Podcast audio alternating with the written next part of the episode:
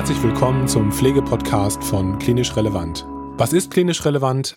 Wir sind eine Plattform für medizinische Fortbildung und bieten euch in unserem Podcast kostenlose und unabhängige Fortbildungsinhalte, die ihr überall anhören könnt. Weitere Informationen findet ihr auf unserer Internetseite unter www.klinisch-relevant.de und wenn ihr Fragen oder Anregungen habt, dann könnt ihr gerne unter kontakt@klinisch-relevant.de Kontakt mit uns aufnehmen. Gestaltet wird der Pflegepodcast von Professor Wübbeler, der Lehrstuhlinhaber für Pflegewissenschaft an der Hochschule für Gesundheit ist.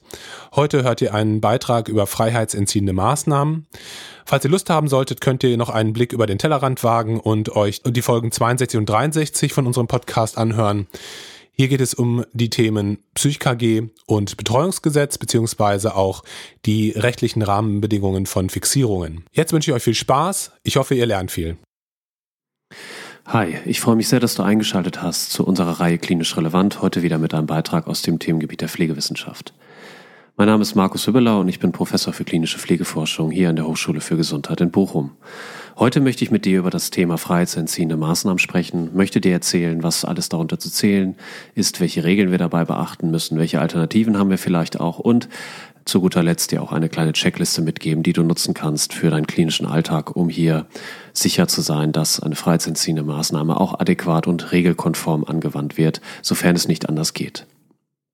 Was du heute nicht von mir hören wirst, ist eine komplette juristische Abhandlung des Themas, inklusive der gesamten Rechtsprechung der letzten Jahre. Das würde sozusagen den Umfang sprengen. Deswegen konzentriere ich mich hier auf das Wichtigste, was du für deine klinische Praxis brauchst. Grundsätzlich möchte ich kurz darauf eingehen, was freiheitsentziehende Maßnahmen eigentlich sind. Und so groß wie dieser Begriff ist, so vielfältig sind auch seine Maßnahmen. Das, was die meisten Pflegefachkräfte direkt vorm Auge haben, sind natürlich die klassischen Interventionen wie Fixierung. Fixierung zum Beispiel fünf oder sieben Punkt Fixierung, die zum Beispiel im Krankenhaus oder auch in der Psychiatrie angewandt werden, aber auch Bauchgurte, wie sie zum Beispiel auch häufiger in der Altenpflege zu finden sind. Das Bettgitter ist natürlich auch eine sehr bekannte Form der Fixierung der freiheitsentziehenden Maßnahmen. Das heißt also, wenn das Bettgitter hochgestellt ist, ist das auch schon ja, zustimmungsbedürftig und muss gewissen Regeln unterliegen. Neben diesen mechanischen Fixierungen, zu dem auch ein Bauchgurt zum Beispiel gehören kann, der an einem Rollstuhl angebracht wird, die der Patient oder der Bewohner nicht mehr selbst öffnen kann. Es gibt, oder das, dazu kann man noch unterscheiden, die Bauchgurte, die selbst zu öffnen sind, die hier nur ein Herausfallen der Person ähm, ja eben verhindern sollen. Die sind zum Teil in Ordnung auch, gelten nicht als freiheitsentziehende Maßnahme, aber dazu muss auch der Hersteller dir Hinweise geben auf dem Produkt, damit du eben auch weißt, wie du damit umgehen kannst. Und neben diesen mechanischen Fixierungen gibt es aber auch noch andere Arten, zum Beispiel auch die pharmakologischen, die medikamentösen Fixierungen. Hierzu sind insbesondere Medikamente zu zählen mit dem Ziel, die Person zu sedieren. Das heißt, dass sie also in ihrem Antrieb stark gemindert ist und dementsprechend dann äh, das Ganze natürlich einer Fixierung fast gleichkommt. Das heißt, sie wird dann relativ ruhig in einem zum Beispiel Bett liegen.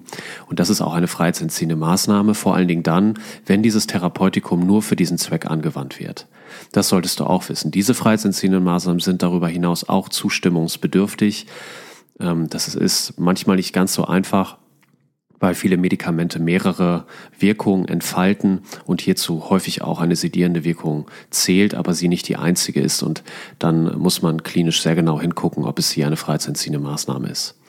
Grundsätzlich ähm, ist aber natürlich relativ gut für dich zu unterscheiden, wenn eine solche medikamentöse Therapie angewandt wird, mit dem Ziel, sedierend zu wirken, dass du das dann dementsprechend auch als freiheitsentziehende Maßnahme erkennst. Neben diesen Typen, die ich dir vorgestellt habe, gibt es auch noch andere. Dazu zählen unter anderem das Wegnehmen von Hilfsmitteln. Das heißt, wenn du zum Beispiel jemanden einen Rollstuhl wegnehmen solltest, eine Gehhilfe oder auch einen Rollator, mit dem Ziel, die Person an einem Ort zu halten. Und auch das ist eine freiheitsentziehende Maßnahme. Aus der speziellen Demenzversorgung bekannter geworden sind zum Beispiel auch solche Fototapeten, die zum Beispiel dazu dienen, Eingänge ja, zu verschleiern bzw. Ausgänge, dass also Türen nicht mehr richtig erkennbar sind, weil zum Beispiel darauf ein Bücherregal abgebildet ist. Das heißt, der normale Besucher erkennt äh, die Tür eben noch dahinter, nur der demenziell Erkrankte eben nicht mehr. Und auch solche Fototapeten sind freiheitsentziehende Maßnahmen und dürfen nur unter speziellen Bedingungen angewandt werden. Auch freiheitsentziehende Maßnahmen können sein, wenn man Ortungshilfen nutzt, zum Beispiel GPS-gestützte Sender, die an Personen angebracht werden, um sie schnell wiederzufinden. Auch hierzu, auch diese können zu freiheitsentziehenden Maßnahmen zählen. Das hängt aber häufig davon ab, wie das Gericht darüber urteilt, also das Amtsgericht. Hier muss man dann sozusagen im Zweifel auch mit dem Amtsgericht in Kontakt treten, um zu wissen, ob man diese als freiheitsentziehende Maßnahme zu werten hat oder eben nicht. Freiheitsentziehende Maßnahmen sind also, wie du siehst, sehr vielfältig und sie können also auch noch mehr beinhalten. Zum Beispiel auch, wenn du einen Speisetisch an einen Rollstuhl anbringst ähm, und der zum Beispiel äh, ja eben den Tag über verbleibt mit dem Ziel, die Person im Rollstuhl zu halten, dass sie nicht aufsteht. Auch das ist eine freiheitsentziehende Maßnahme, die speziellen Regeln unterliegt. Freiheitsentziehende Maßnahmen bedeuten also immer für dich, dass du das Problem hast, dass du jemanden äh, die allgemeinen Grundrechte aberkennst. Deswegen sind freiheitsentziehende Maßnahmen auch juristisch sehr sensibel und immer mit Vorsicht anzuwenden. Das heißt, freiheitsentziehende Maßnahmen sind auch immer das allerletzte Mittel. Das heißt, du musst äh, alle möglichen Maßnahmen ausprobiert haben, zum Beispiel Kommunikation, ähm, auch mildere Maßnahmen, die denkbar wären, wie zum Beispiel eine Umgebungsgestaltung, die zum Beispiel äh, eine ja, risikofreie Bewegung ermöglicht. Ähm, die Ansprache könnte dazu zählen, aber vielleicht auch ähm, ja, eben eine medikamentöse Therapie, die sozusagen den derzeitigen, ja, das derzeitige Problem etwas abmildert. Das gehört alles dazu und muss vor freiheitsentziehenden Maßnahmen ergriffen werden. Freiheitsentziehende Maßnahmen sind also immer unser allerletztes Mittel. Und das hat eben damit zu tun, dass wir nach Artikel 2 äh, mit dem Grundgesetz dazu verpflichtet sind, äh, niemandem das Recht auf freie Entfaltung seiner Persönlichkeit ähm, einzuschränken solange er nicht gegen die Rechte anderer verletzt und auch nicht gegen die verfassungsmäßige Ordnung bzw. das Sittengesetz. Das heißt, du siehst auch schon nach Artikel 2 Grundgesetz, das ist eine sehr hohe Reihenfolge quasi und damit kannst du auch schon erkennen, wie wichtig das ist. In äh, Artikel 2 steht auch, dass jeder das Recht auf Leben und körperliche Unversehrtheit hat. Das heißt, die Freiheit der Person ist unverletzlich und diese Rechte dürfen nur unter ganz speziellen Bedingungen eingeschränkt werden. Das bedeutet zum Beispiel auch, dass wir respektieren müssen, wenn jemand ein risikohaftes Verhalten aufweist, zum Beispiel wenn ein Patient mit Lungenkrebs ähm, vor der, ja, in der aktuellen Behandlung weiterraucht oder wenn ein älterer Diabetiker sagt, ich möchte jetzt hier die, ja, eben Kuchentorte, die Torte irgendwie verspeisen, das ist dann auch soweit in Ordnung, ähm, wenn er das möchte und eben diese Entscheidung selbst trifft. Warum erzähle ich das? Manchmal ähm, kommt es bei diesem Fürsorgegedanken der Pflege zu solchen kleineren ja, Verstößen gegen die Grundrechte, indem man dann eben sehr ja, mütterlich, könnte man sagen, obwohl ich jetzt hier keine Klischees bedienen will, eben ja, in die Rechte der Person eingreift. Und ähm, das solltest du halt auch wissen, dass das da schon anfängt. Grundsätzlich gehört zu dieser körperlichen Unversehrtheit ähm, auch die Bewegungsfreiheit einer Person. Das heißt, jeder hat das Recht, äh, beliebige Orte aufzusuchen und auch eben entsprechend verlassen zu können. Wichtig ist dabei für dich, dass dazu auch Menschen zählen, die vielleicht derzeit einen anderen Ort gar nicht aufsuchen möchten. Das heißt, eine Handlung ist gar nicht erkennbar. Das könnte zum Beispiel auf Leute zutreffen, die schlafen, schlafend sind oder bewusstlos sind. Und selbst wenn eine solche Intention nicht erkannt äh, wird, das heißt ein Fortbewegungswillen, den man dann einschränkt, zum Beispiel mit einer freiheitsentziehenden Maßnahme, selbst wenn dieser Fortbewegungswillen erstmal nicht erkennbar ist, musst du von einem mutmaßlichen Fortbewegungswillen ausgehen. Das heißt also, du darfst auch solchen Personen keine freiheitsentziehenden Maßnahmen äh, angedeihen. Das heißt zum Beispiel, darfst sie nicht fixieren, weil du zum Beispiel sagst oder weil Kollegen vielleicht auf die Idee kommen, dass nach einer Operation Depression es häufig zum Beispiel zu hyperaktiven Delir-Zuständen kommt und man dann sagt, naja, wir fixieren es schon mal vorsichtshalber. Das darf eben nicht passieren. Ich komme gleich auch noch zu einem weiteren Grund, warum das eben nicht einfach gemacht werden darf. Das heißt, auch ähm, Gleichzeitig, man darf zum Beispiel niemanden irgendwie einsperren, ähm, zum Beispiel die Tür abschließen, weil man sagt, naja, äh, ich schaffe jetzt nicht mehr so viele Nachtrundgänge, aber die Person schläft ja eh, die wird das ja gar nicht mitkriegen. Ich bin dann halt nur sicher, dass sie den Raum nicht verlässt. Auch das wäre bereits eine Straftat, solange sie nicht dementsprechend den speziellen Regeln, die freiheitsentziehende Maßnahmen ja beinhalten, die Anwendung entsprechen. Das heißt, achte auch darauf, dass du ähm, das auch im Blick hast.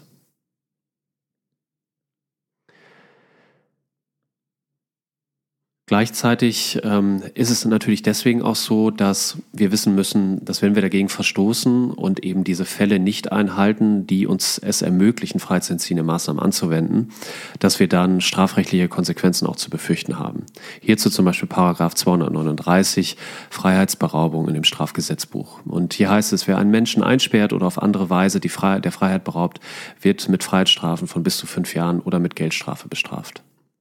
Neben diesen strafrechtlichen Konsequenzen sind auch Berufsverbote zu befürchten. Das heißt also, du kannst deine Berufszulassung verlieren, wenn ähm, du halt hier eben entsprechend gegen ja, die Regeln verstößt und das Gericht feststellt, hier hast du ja eben fahrlässig gehandelt.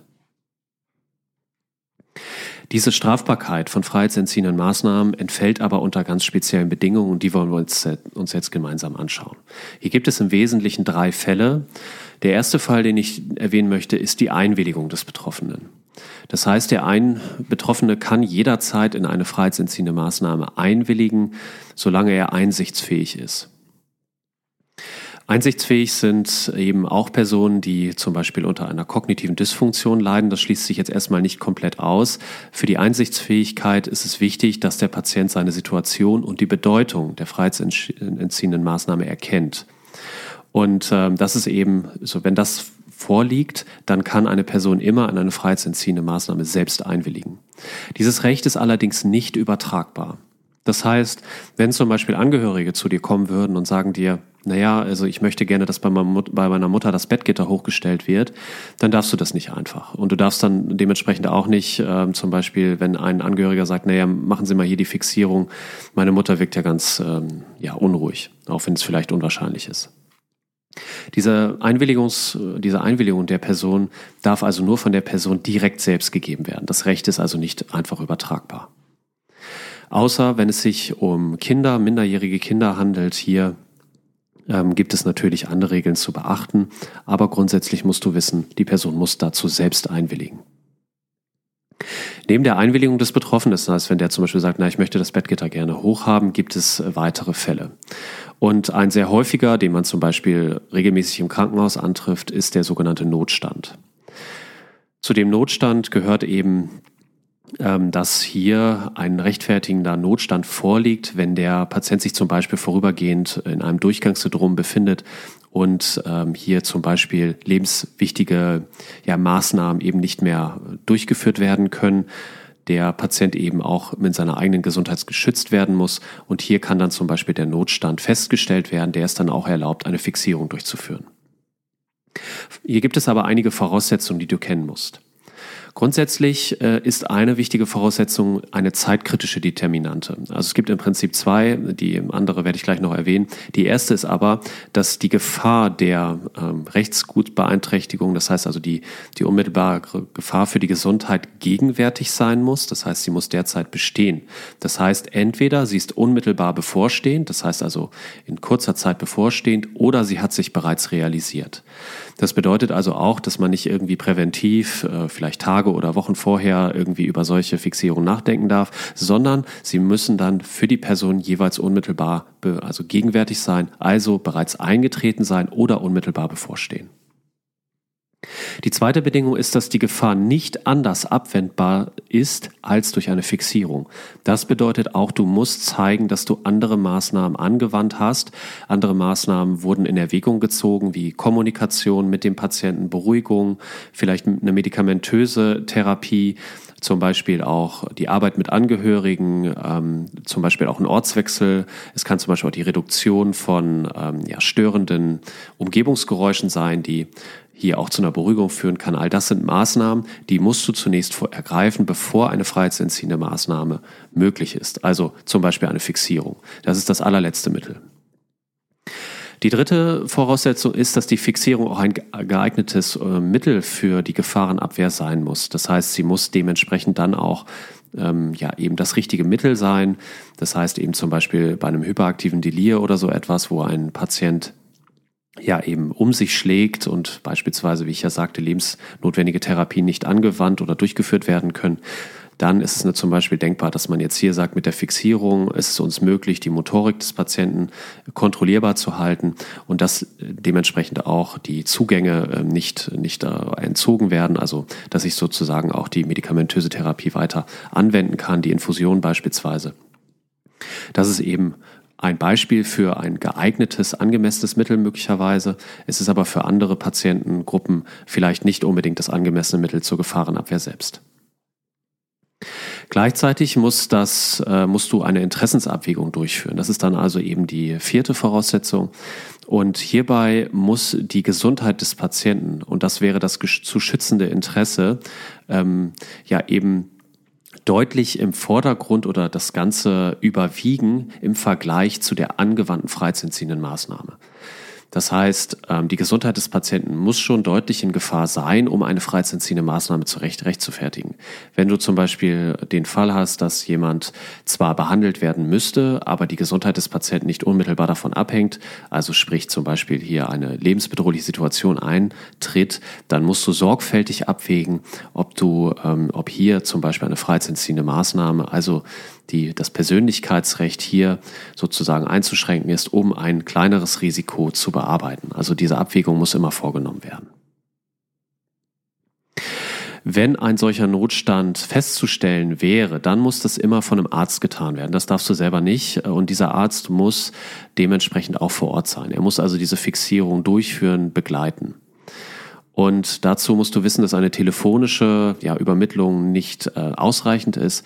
Das heißt, der äh, behandelnde Arzt muss dann dementsprechend auch die Situation vor Ort beurteilen und dann auch feststellen, dass ein Notstand vorliegt.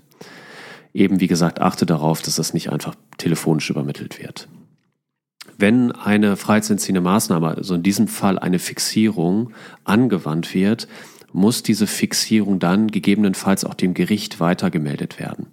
Und das ist nämlich immer genau dann der Fall, und das musst du ganz genau beachten, wenn eine solche Fixierung länger als 30 Minuten dauert. Das ist auch noch relativ neu. Das Bundesverfassungsgericht hat im Jahr 2018 darüber entschieden, also noch gar nicht so lange her. Und sobald eine Fixierung länger als 30 Minuten dauert, muss das, müssen Schritte zur Information des Gerichts eingeleitet werden. Und ähm, das kann eben entweder die direkte Information des Amtsgerichts sein, das wäre in diesem Fall zuständig, oder ähm, eben die Rücksprache mit dem Betreuer, ähm, wenn ein gesetzlicher Betreuer hier vorliegt. Dieser Betreuer muss dann aber auch die Zustimmung des Gerichts einholen. Das heißt, auch dieser ist angehalten, diese Information dementsprechend weiterzugeben. Und ähm, darauf solltest du auch achten, dass der Betreuer das macht. Das kannst du zum Beispiel unterstützen, indem du ihn bittest, dass er dir eine Kopie dieser, dieses Antrags übermittelt. Das ist eben dementsprechend auch ganz wichtig, dass länger als 30 Minuten, dann musst du tätig werden. Wenn du jetzt zum Beispiel am Wochenenddienst oder so etwas äh, tätig bist und der Notstand festgestellt wird von dem ärztlichen Kollegen, die Fixierung absehbar ist, länger als 30 Minuten andauert, dann musst du spätestens in der 31. Minute dafür sorgen, dass das Amtsgericht dann auch informiert wird, auch wenn die Fixierung gegebenenfalls weiterhin notwendig ist sofern nicht direkt vielleicht sogar auch schon ein Betreuer, ein gesetzlicher Betreuer hier möglich ist zu kontaktieren. Ähm, wenn diese Anzeige vorgenommen wird, ist die Art der freiheitsentziehenden Maßnahmen zu schildern. Das äh, impliziert auch die zu erwartende Dauer der Fixierung, also was sozusagen zu erwarten wäre, wie lange diese Fixierung angewandt wird und aus welchem Grund natürlich, also die medizinische Herleitung. Wichtig ist auch für dich zu wissen, selbst wenn du eine solche Genehmigung hast vom äh, Amtsgericht äh, bzw. vom Betreuer, darf eine Fixierung auch immer nur so lange aufrechterhalten werden, wie, der, wie die medizinische Indikation es erlaubt. Das heißt, stell dir vor, ähm, der Zustand bessert sich des Patienten und ähm, man ist sich irgendwie nicht sicher, naja, kommt es nochmal wieder oder wird, wird es sozusagen damit erledigt sein. Das bedeutet dann im Zweifel, dass du die Fixierung auf jeden Fall lösen musst, weil solange die medizinische Indikation nicht mehr vorhanden ist, muss dann dementsprechend auch die Fixierung sofort entfernt werden, auch wenn hierfür eine äh, Genehmigung, eine richterliche Genehmigung vorliegt. Das musst du natürlich mit deinem ärztlichen Kollegen, mit deiner ärztlichen Kollegin detailliert besprechen und wichtig ist, dass das Ganze dann auch dokumentiert wird. Gibt es einen ja, Betreuer, dann muss eben der kontaktiert werden. Wie ich schon sagte, soll der dann dementsprechend auch die äh, Gerichte informieren, also das Amtsgericht, das Vormundschaftsgericht. Und das äh, fällt alles unter den Paragraph 906, in dem hier diese Betreuungssituation geregelt wird. Zu Dokumentationszwecken wirklich solltest du den Betreuer auch bitten, hier dir eine Kopie auszuhändigen von dem Antrag, damit du auch sicher bist, dass der tätig wird. Denn es kann manchmal auch sein, dass das irgendwie aufgrund von Arbeitsüberlastung oder so etwas untergeht und das darf eben nicht passieren, weil freiheitsentziehende Maßnahmen eben so intensiv die Grundrechte eines Menschen berühren, dass du hier dafür sorgen musst, dass der Prozess auch ordnungsgemäß abgewickelt wird. Nach Paragraph 906 BGB gibt es einige Indikationen für Fixierung oder Sedierung, die man vielleicht noch zur Illustration nutzen kann. Die möchte ich dir kurz vorstellen. Solche Sedierungen oder Fixierungen sind dann zulässig, wenn zum Beispiel aufgrund einer psychischen Erkrankung, einer geistigen oder seelischen Behinderung, so heißt es im Gesetz, wenn sich die, der Patient sich selbst töten möchte oder ein erheblicher gesundheitlicher Schaden droht. Eine weiter, ein weiterer Fall ist aber auch die Durchführung einer Heilbehandlung, die eben notwendig ist für die eben Behandlung der Person. Solche psychischen Erkrankungen sind zum Beispiel Psychosen, Demenzen, Abhängigkeitserkrankungen infolge von Alkohol- oder Drogenmissbrauch, schwere Neurosen können dazu zählen.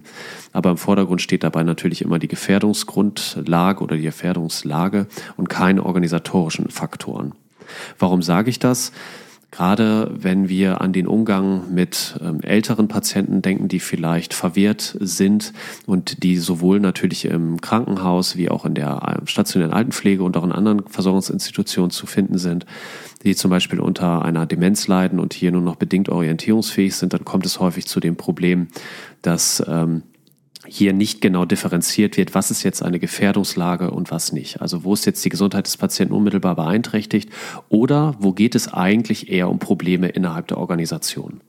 Probleme innerhalb der Organisation können zum Beispiel solche Dinge sein, wenn ein Patient ein Bewegungs, äh, ja, eine, eine Antriebsstörung hat, quasi einen ausgeprägten Bewegungsdrang und äh, sozusagen fortwährend über die Flure läuft. Und das vielleicht auch während der Nacht und manchmal auch gegebenenfalls bei den Patienten in das Zimmer schaut.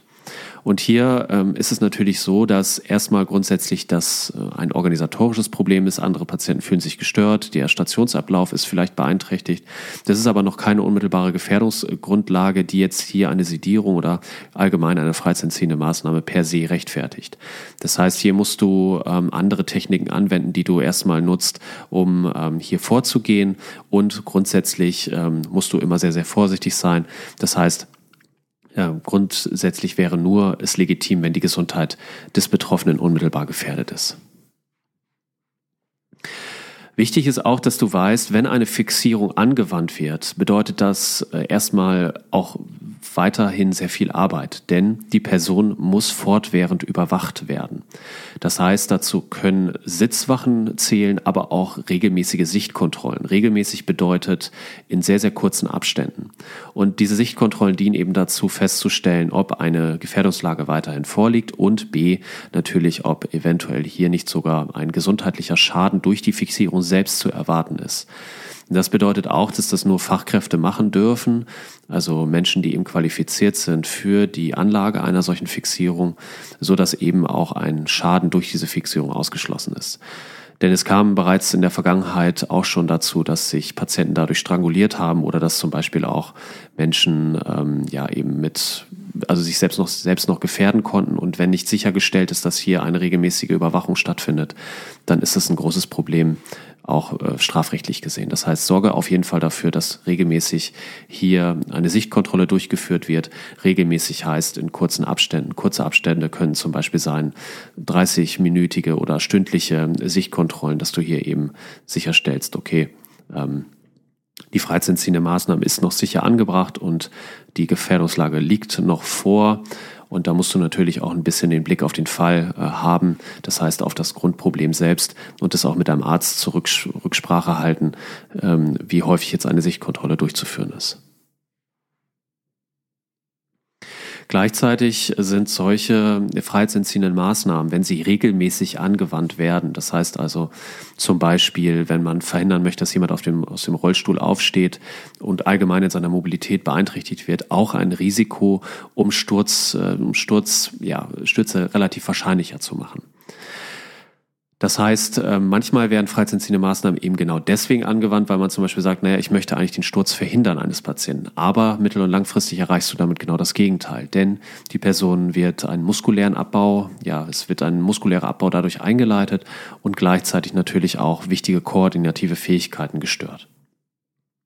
Das bedeutet also, du wirst damit auch das Sturzrisiko langfristig erhöhen und deswegen müssen andere Maßnahmen, wie zum Beispiel eine adäquate Mobilitätsförderung, zum Beispiel auch ähm, Möglichkeit eben vielleicht von Schutzhilfsmitteln Gebrauch zu machen, von Niederflurbetten zum Beispiel, wenn das Risiko besteht, dass jemand aus dem Bett rausfallen sollte, oder vielleicht auch von Hüftprotektoren, obwohl natürlich immer seit vielen Jahren darüber diskutiert wird, ob die überhaupt evidenzbasiert sind. Neben diesen mechanischen Fixierungen, die eben dazu führen, dass ähm, ja, die Sturz, das Sturzrisiko steigt, ist, gilt das Gleiche natürlich auch für Sedierung.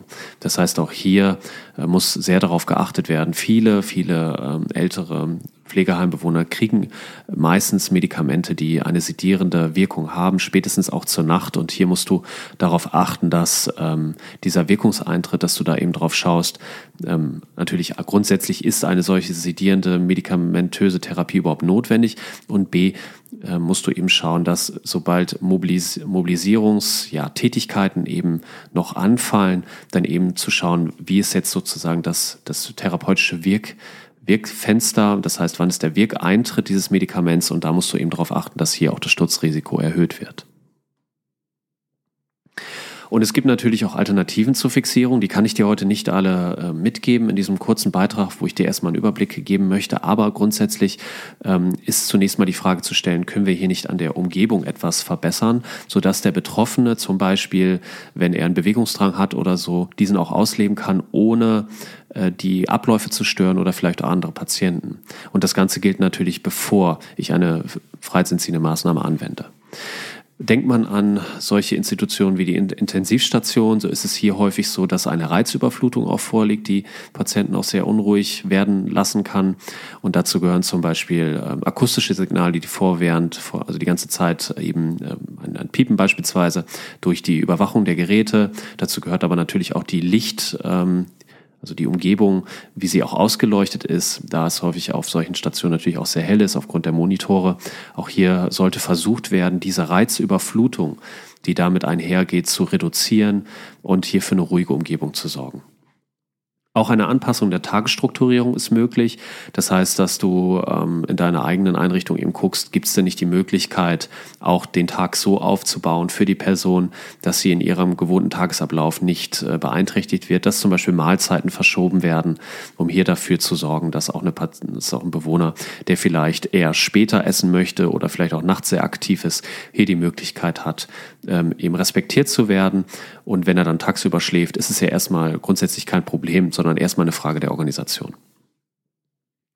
Dann ist natürlich auch wichtig die Bezugspflege. Das heißt, ähm, das gilt natürlich sowohl fürs Krankenhaus wie auch für die stationäre Altenpflege. Es ist immer gut, wenn eine Person, die zum Beispiel mit ja, Durchgang, unter Durchgangssyndrom leidet, die vielleicht deligante Zustände hat, die erstmal einen orientierungslosen, verwirrten Eindruck macht, dass diese Person auch regelmäßig von derselben ja, Pflegefachkraft begleitet und betreut wird, die auch lernt, äh, diese Situation zu interpretieren, zu verstehen, zum Beispiel auch, wenn es sich nur um einen kurzen Krankenhausaufenthalt von mehreren Tagen oder Wochen handelt und hier auch eben dafür zuständig ist, mal verschiedene Dinge auszuprobieren, mit dem Patienten zu reden und hier eine Beruhigung einzuleiten. Das heißt, schau dir genau an, dass nicht zu viel Personalwechsel da bestehen und dass du Idealfall, im Idealfall einen Ansprechpartner hast. Grundsätzlich solltest du natürlich bei allen Situationen, wo freiheitsentziehende Maßnahmen gegebenenfalls ja in Frage kämen, eben darauf achten, dass deine Kommunikation immer deeskalierend ist, dass du Kommunikationsformen äh, nutzt, die keinen Druck durch Konfrontation oder einer Forderung irgendwie aufbauen, weil das führt meistens genau zum Gegenteil. Das heißt, Aggressionen schwingen sich auf. Das könnte zum Beispiel auch im Fall von ja, ähm, Notaufnahmen häufiger auch mal so sein, dass hier Patienten sehr ungeduldig wirken. Und ähm, das wäre jetzt so ein Beispiel, wo man sagt, okay, deeskalierend ist immer das allererste Mittel. Also auch für alkoholisierte Patienten, dass man hier eben darauf achtet, hier nicht zu sehr auf Forderung oder Zwang zu setzen, sondern erstmal versucht, die, das kleinste, den kleinsten gemeinsamen Nenner irgendwie zu finden. Das ist natürlich vor allen Dingen dann wichtig, wenn du schon lange gearbeitet hast, vielleicht ein Volksfest oder so etwas vor, vorliegt und du viele Schichten schiebst, dass du dann auch sagst, okay, ich kann jetzt aktuell mit diesem Patienten hier nicht mehr umgehen, der zum Beispiel irgendwie unfreundlich ist, der rumpöbelt oder so etwas. Und ähm, vielleicht gibt's noch eine andere Kollegin, die noch etwas kürzer im Dienst ist, die die vielleicht jetzt die Ansprache irgendwie besser hinkriegst, dass du das für dich reflektierst und dafür sorgst, dass eben dieser Druck nicht entsteht. Grundsätzlich gilt immer für alle Pflegefachkräfte, die ähm, ja wo halt, also die sich in Situationen befinden, wo freiheitsentziehende Maßnahmen häufiger mal angewandt werden, wo man sieht, okay, äh, es werden häufig sedierende Medikamente eingesetzt, Fixierungen sind hier regelmäßig der Fall, dass wir die eigene Haltung hinterfragen. Und dazu gehört natürlich, ähm, dass wir versuchen, eben wieder zu einem wertschätzenden Umgang äh, zurückzukommen, dass wir intensive Biografiearbeit auch leisten, dass wir verstehen, was der Patient, der Bewohner, der Klient von uns will und hier eben dafür zu sorgen, dass eigentlich möglichst wenig solcher Maßnahmen eingesetzt werden. Denn sie sind, wie ich schon sagte, das allerletzte Mittel. Zu guter Letzt möchte ich dir noch eine kurze Checkliste geben für den Fixierungsfall. Das heißt, sofern eine Fixierung äh, eben also in Erwägung gezogen wird. Und ähm, hier darf ich dir sozusagen ein kleines Schrittmodell vorstellen, welches von Kollegen publiziert worden ist. Liegt also eine akute, die erste, die erste, erste Frage ist sozusagen, liegt eine akute Eigengefährdung der, der, der Patientin des Patienten vor, die nur mittels einer freiheitsentziehenden Maßnahme abgewendet werden kann. Ist das nicht der Fall, bedeutet das immer gleich keine Fixierung. Ist es der Fall, gehen wir zum nächsten Schritt über. Welches Mittel, und das wäre der zweite Schritt, ist das mildeste Mittel, um die vorliegende Eigengefährdung effektiv abwenden zu können? Nur dieses darf eingesetzt werden. Das mildeste Mittel ist also sozusagen dann eben die Wahl ähm, der, der kleinsten Intervention, die hier eben zur, zur Eigengefährdung ähm, des Patienten, also zum Schutz des, der Eigengefährdung, nicht zum Schutz der Eigengefährdung, sondern natürlich zum Schutz des Patienten dann ergriffen wird. Wenn du ein solches Mittel identifiziert hast, ist dies zunächst erstmal anzuwenden. Äh, das unter Ziffer 2 dann ausgewählte Mittel ähm, also die mildere Variante einer Freiheitsbeschränkung oder eine Freiheitsbeschränkung selbst, also eine Fixierung, darf dann nicht länger als 30 Minuten angewandt werden. Und wenn es länger als 30 Minuten notwendig ist, dann müssen wir eine weitere Maßnahme eben ergreifen. Muss eine Fixierung länger als 30 Minuten angewandt werden, müssen wir dann den bekannten, also den vielleicht bekannten Betreuer informieren, beziehungsweise das Gericht. Das wäre dann sozusagen schon der sechste Schritt. Der fünfte Schritt wäre zunächst erstmal den ja, benannten Betreuer zu informieren. Der sechste Schritt wäre dann, an das Gericht heranzutreten, wenn ein solcher Betreuer nicht mehr auszumachen ist oder nicht auszumachen ist. Und ähm, dann musst du natürlich, wenn eine solche Fixierung angewandt wird, im nächsten Schritt auch regelmäßig überprüfen, ob die Notwendigkeit der Freiheitseinschränkung weiterhin besteht. Ist das nicht mehr der Fall, musst du diese Fixierung dementsprechend direkt wieder entfernen. Ist die Notwendigkeit weiterhin gegeben, dann kannst du sozusagen äh, diese Fixierung weiter nutzen. Wie gesagt, immer in der Information sozusagen mit dem Betreuer bzw. mit dem Gericht, die dafür eben notwendig ist. Das ist also sozusagen auch das, was ich dir heute mitgeben wollte. Ich hoffe, du konntest einige wichtige Informationen hier mitnehmen. Denke immer daran, es ist ein schwerer Eingriff in die Grundrechte einer Person. Wir sollten mit allen freiheitsentziehenden Maßnahmen immer sehr vorsichtig sein. Wir haben verschiedene Formen der freiheitsentziehenden Maßnahmen, auch vielleicht Kleinigkeiten, die einem jetzt erstmal nicht so im Gedächtnis sind, wie zum Beispiel, wenn man einem Patienten ein Hilfsmittel wegnehmen sollte, dass das auch schon darunter fällt oder beispielsweise auch die Sedierung einer Person dass du das nur unter ganz bestimmten Bedingungen anwenden darfst, zum Beispiel wenn eben der Notstand äh, vorliegt, dass entweder die Person eingewilligt hat oder der dritte Fall, dass ein Betreuer dem zugestimmt hat. Das heißt also, der Betreuer bzw. das Amtsgericht bestätigen, dass hier ähm, ja, eine Fixierung möglich ist, zum Beispiel zum Schutz des Patienten. Das ist ja häufig dann eher so etwas wie ein Bettgitter diese drei Fälle liegen eben also vor, dass du die Alternativen dementsprechend nutzt für deine klinische Praxis und dass das immer das absolut letzte Mittel sein muss, was du anwendest. Damit äh, freue ich mich oder bedanke mich recht herzlich für deine Teilnahme und freue mich auf die nächste Folge mit dir. Ich wünsche dir eine gute Zeit und bleib gesund. Vielen, vielen Dank fürs Zuhören. Ich hoffe, ihr habt viel mitgenommen aus diesem Beitrag und könnt das Wissen, das ihr gesammelt habt, auch im klinischen Alltag gut gebrauchen. Es wäre super, wenn ihr uns auf Apple Podcasts eine Bewertung geben könntet und wenn ihr einmal auf unseren Social Media Kanälen, zum Beispiel Facebook, Instagram, YouTube und LinkedIn vorbeischauen würdet. Es wäre auch super, wenn ihr euren Kolleginnen und Kollegen von uns erzählen könntet. Ansonsten, wenn ihr mal mitmachen möchtet und auch mal einen spannenden Beitrag im Klinisch Relevant Podcast veröffentlichen möchtet, dann meldet euch doch gerne unter kontakt.klinisch-relevant.de. Bis zum nächsten Mal wünschen wir euch eine gute Zeit. Lasst es euch gut gehen. Bis dahin, ciao.